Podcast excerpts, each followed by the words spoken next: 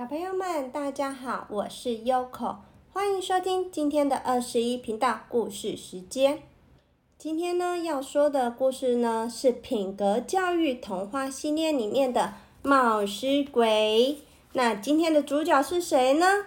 就是冒失鬼彼得旅行记。好，我们今天主角就是彼得。那我们故事要开始喽，我们要来看看。彼得有多么冒失呢？彼得从小在妈妈身边长大，从来没有出过远门。他对外面的世界充满着幻想，很想出去游历一番。有一天，他对妈妈说：“亲爱的妈妈，我想出去见见世面，做些大事，请您给我一些钱。”让我去旅行吧。妈妈听完他的话，叹了口气说：“傻孩子，你虽然长大了，但是无论做什么事，总是冒冒失失的，我很不放心。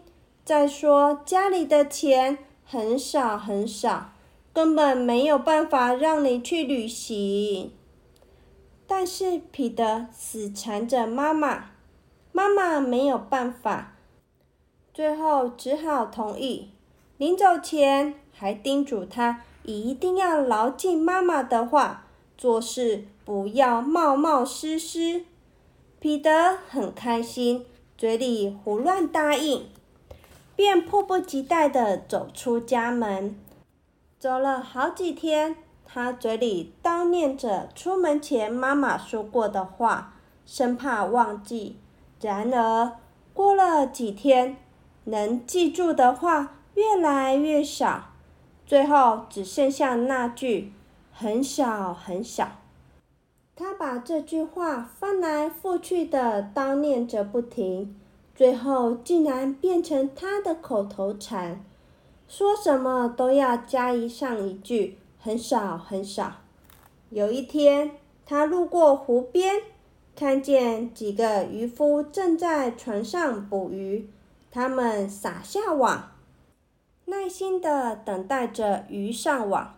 彼得看了一会，心里替他们着急，随口就说：“愿上帝保佑你们。”又不由自主的脱口说出他的口头禅：“很少，很少。”几个渔夫听到了，就对他说：“你说什么？乡巴佬！什么很少很少？”渔夫说着，拖起渔网一看，打到的鱼果然真的很少很少。渔夫们生气极了，其中一个人拿起棍子向彼得打去：“你这个乌鸦嘴！”什么不好说，偏要说很少很少。彼得委屈的问：“那我怎么说才好？”渔夫说：“你要说打一满网，打一满网。”彼得想：“嗯，原来是这样啊。妈妈说的话，看来也不一定全对啊，还是改一改吧。”出门在外就要学机灵点，于是他口里不停叨念着从渔夫那里学来的新词：“打一满网，打一满网。”以为这回就可以万无一失了。不久，他来到一座村庄，看到那里聚集很多人，他好奇地凑过去看热闹。并冒冒失失的跟人们打招呼：“早安，打一满网，打一满网。”人群中间有个绞刑犯，那里正要处死一个罪犯，人们都面容严肃的站在绞刑架旁观看。听见彼得的话，人们吃惊的转过头来，有个人对彼得说。你傻瓜，说什么话？打一满网，难道这世上坏蛋还不够多吗？绞死一个人还不够吗？于是，愤怒的人们在他脊背上狠狠地打了几下。沮丧的彼得并不知道自己又做错了什么，他疑惑地问：“那么，我应该怎么说呢？”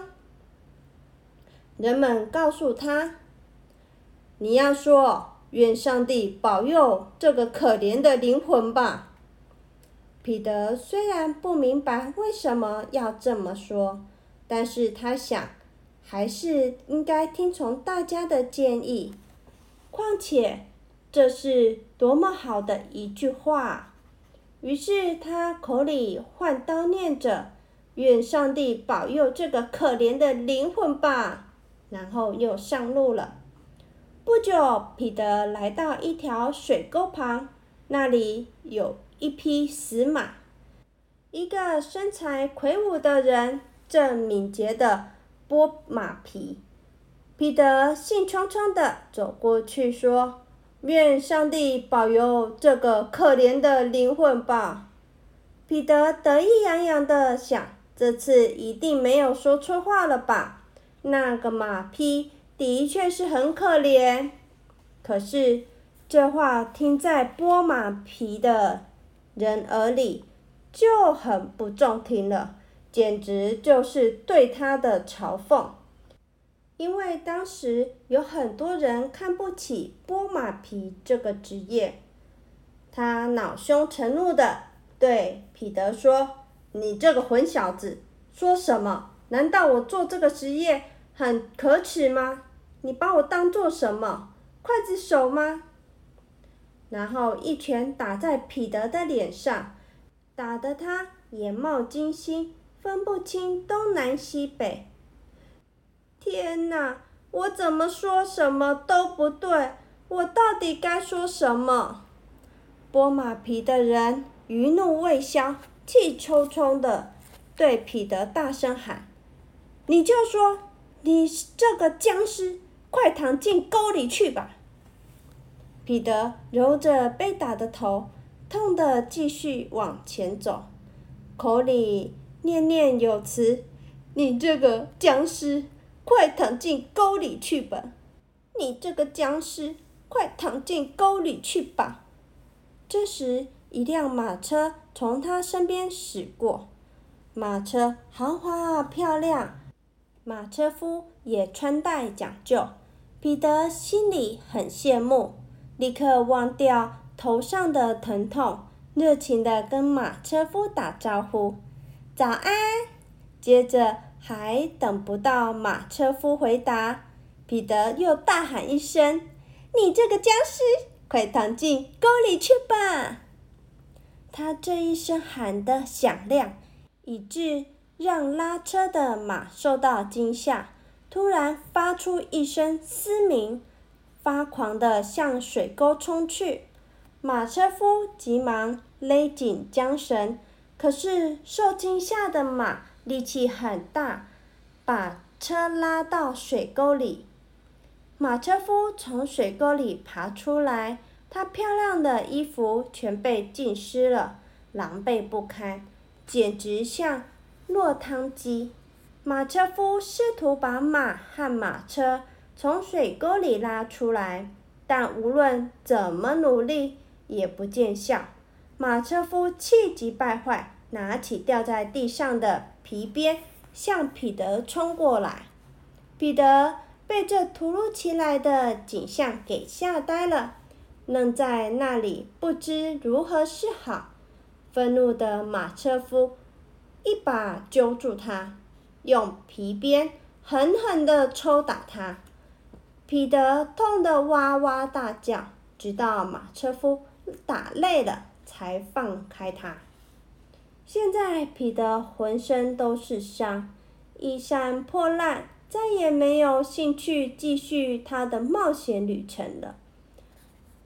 彼得想：“嗯，外面的世界太凶险了，人们一点也不友善，真没意思。”自始至终。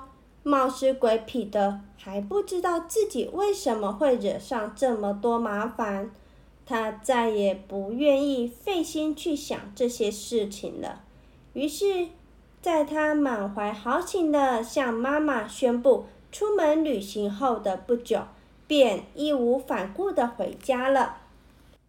彼得从这次旅行得到了一个结论：任何地方都没有家里好。我发誓，以后再也不去旅行了。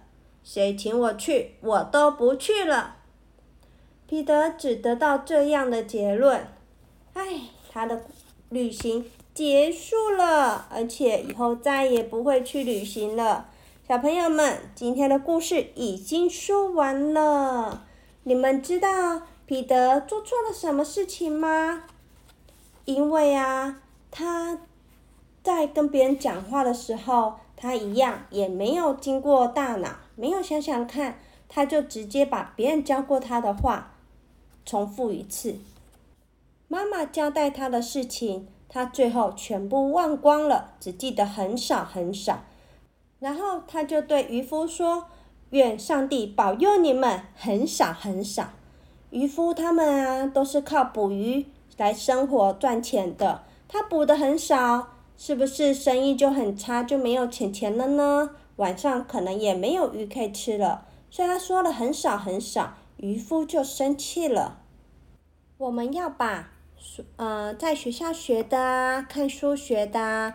或者是我们生活上学到的话，把它融会贯通，嗯，理解透彻，它到底是什么意思？